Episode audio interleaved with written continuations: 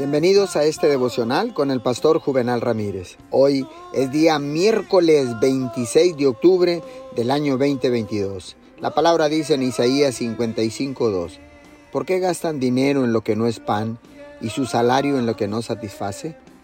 Escúchenme bien y comerán lo que es bueno y se deleitarán con manjares deliciosos. Le recuerdo que Dios sacó al pueblo de Israel de la esclavitud a la tierra prometida una tierra que fluye leche y miel, una magnífica tierra muy hermosa, rica y fértil. Esa era la visión que Dios tenía frente a ellos. Todo lo que el pueblo de Israel tenía que hacer era luchar por la tierra. Dios les había prometido la victoria, pero no estaban dispuestos a luchar. En el desierto habían visto la bondad de Dios, cómo abrió el mar rojo, sacar agua de una roca y hacer llover maná del cielo. Pero todo eso fue una provisión temporal.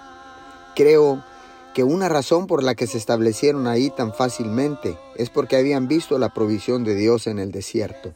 Se conformaron con demasiada facilidad.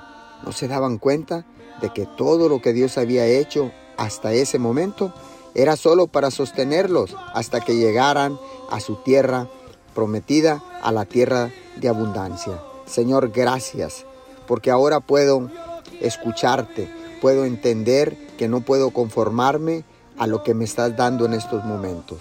Porque sé que tú tienes cosas maravillosas, sé que tú tienes cosas mayores para mi vida, en el nombre poderoso de Jesús. Amén y amén.